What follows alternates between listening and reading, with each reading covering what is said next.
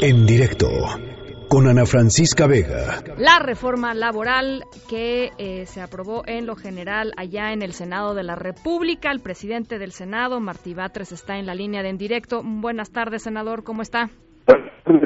Ana Francisca Vega. Platiquemos un poquito sobre la, reforma aprobada en lo general. Eh, una de las condiciones para la firma y la, ratificación del Tratado de Libre Comercio eh, renegociado, el famosísimo TEMEC, era justamente que México pasara una reforma eh, laboral con dos elementos indispensables. Uno, que digamos modernizara el asunto de la democracia sindical y número dos, el asunto de una eh, pues una, los juzgados laborales, ¿no? Es decir, la transformación un poco de, de, los tribunales laborales. Estas dos condiciones se dan en esta en este dictamen que fue aprobado en esta legislación. Son dentes, Ana Francisca. Uno es el, la reforma del 2017 que versa sobre nueva justicia laboral, registro de colectivos y voto por eh, libre y directa de los sindicales. Luego, el segundo antecedente es el convenio No, sabes que se oye muy mal. Eh, vamos a tratar de, de, reconectar otra vez con eh, el presidente del Senado, Martí Batres, pero ya les decía, se aprobó en lo general se aprobó en lo general con 100 votos a favor. El senador ya lo recuperé, es que se oía bastante mal. Aquí estamos. Ahí está. A ver, nos estaba explicando. Sí, el segundo antecedente es el convenio 98 de la Organización Internacional del Trabajo en materia de libre sindicalización y negociación colectiva. Y el tercer antecedente es el Tratado México-Estados Unidos-Canadá. Este último establece un capítulo laboral donde se obliga a México a, o se obligan los diversos países a la transparencia de los contratos, a la aprobación de los contratos por los trabajadores, y a la elevación de los salarios, especialmente en ciertos sectores como el automotriz. Está, sí, adelante, adelante. Sí, yo diría la reforma laboral que estamos discutiendo hoy, que ha sido ya aprobada en lo general y que se está discutiendo en lo particular en este momento, eh, responde a esas fuentes y orígenes, es decir, eh, responde plenamente, con ello este, me refiero a tu pregunta, a lo que requiere el Tratado México, Estados Unidos, Canadá en materia laboral. El TEMEC era uno de los, digamos, de los eh, empujes importantes para esta reforma laboral. Eh, ¿Están contentos, digamos, están contentos con el resultado por lo que respecta al TEMEC? Bastante contentos. ¿Creen que los estadounidenses van a estar contentos también? Porque es importante. Suponemos que sí. De hecho, hemos tenido un intercambio con congresistas norteamericanos que han venido. El jueves estuvieron aquí unos congresistas norteamericanos por la mañana.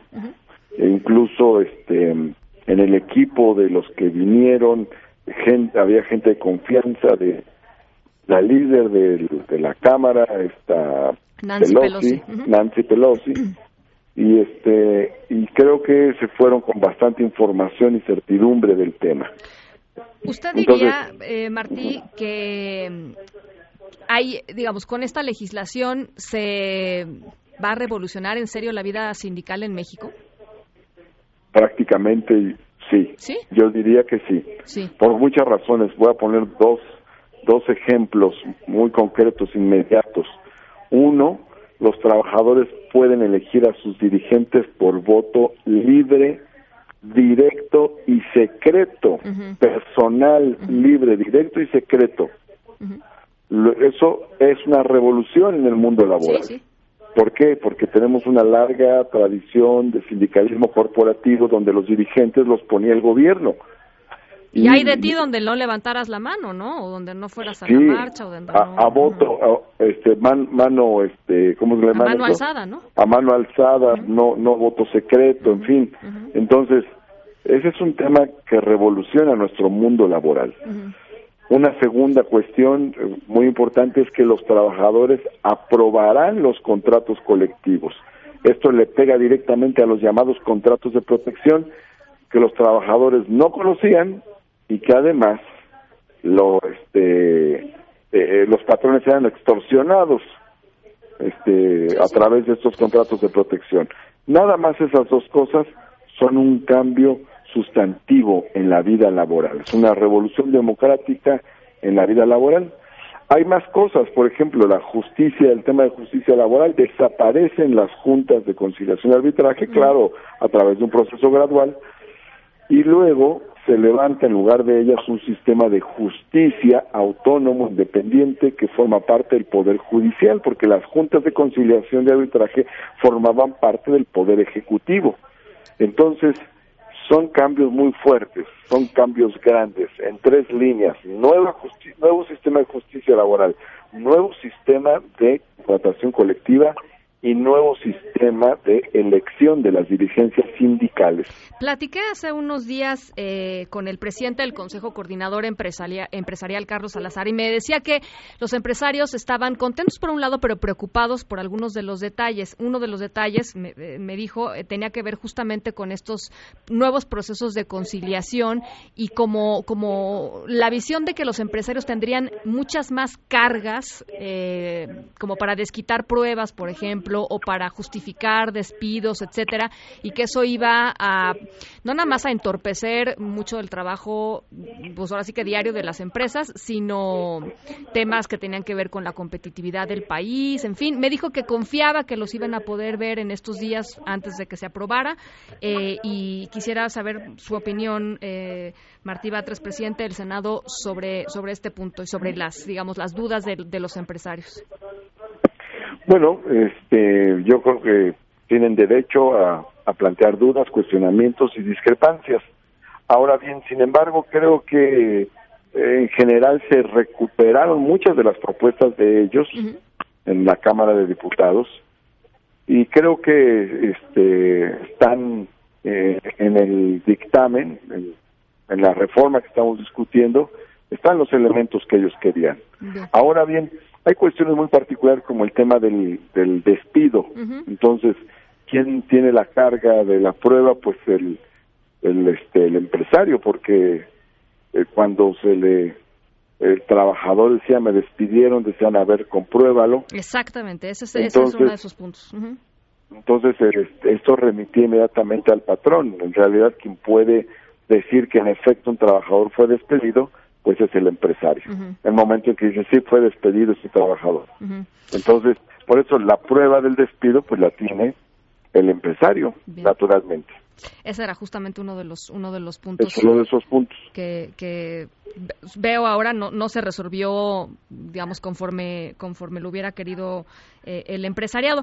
Ah, ahora, eh, déjeme preguntarle sobre este tema de los ah, derechos de las trabajadoras del hogar. Escuchábamos hace un ratito un audio del ah, senador Napoleón Gómez Urrutia que decía esto se va a tener que discutir después porque no no urge ahorita, digamos, esto no es parte de lo que se tiene que plantear rumbo a la ratificación del TEMEC y yo quisiera saber si esa es la razón por la cual no se discutió el asunto de trabajadoras del hogar.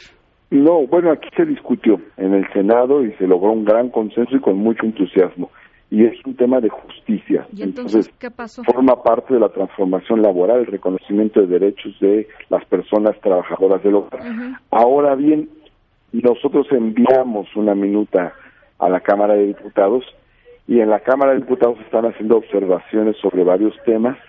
Algunas de estas observaciones que hacen también obedecen a inquietudes de varias áreas del propio gobierno federal, que tienen que ver con los impactos eh, económicos, tienen que ver con ciertas facultades, por ejemplo, hasta donde me he enterado, está el tema de que en la minuta que enviamos desde el Senado eh, se, señala un, eh, el la magnitud del salario mínimo de las, las personas trabajadoras del hogar.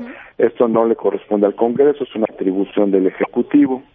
Entonces, eh, mm, puntos como estos tienen que revisar. Eh, ¿Cuál es mi idea en lo personal?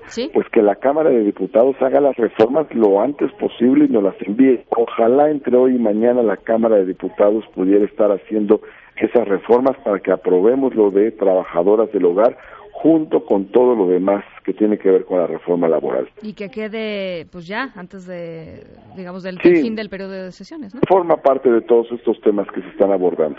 Oiga, eh, aprovechando que lo, que, lo tengo en la línea, presidente del Senado, Martí Batres, eh, quisiera eh, su opinión sobre el asunto de las eh, críticas en torno a la operación ya de facto de la Guardia Nacional sin tener la legislación secundaria, la normativa, la ley orgánica de la, de la Guardia Nacional, en fin, eh, este asunto de llegaron los la Guardia Nacional a Minatitlán, que son simplemente militares con una pues, con una bandita que dice GN, ¿no? Guardia Nacional. ¿Cuál es su, su reacción al respecto? Bueno, está en la Constitución ya. La Guardia Nacional está en la Constitución y en la Constitución se señala sus características. De hecho, ya fue nombrado el titular de la Guardia Nacional, ya fue nombrado el, el, equipo interinstitucional de la Guardia Nacional que proviene de las Secretarías de la Defensa Nacional, de Seguridad Pública. Pero no tendrían que estar las leyes secundarias listas antes de que esto entrara en vigor. Eso sería lo ideal, eso es lo mejor y creo que hay que apurarse. Yo aquí he sido de la opinión de que el tema, estos temas deberían salir ya en este mismo periodo, sin embargo hay discusiones eh, más prolongadas. Eh, entonces se está planteando eh, aquí por parte de diversas fracciones parlamentarias que esto se vaya a un periodo extraordinario. Ahora bien, el tema de la seguridad urge, urge, y entonces pues el gobierno tiene que actuar.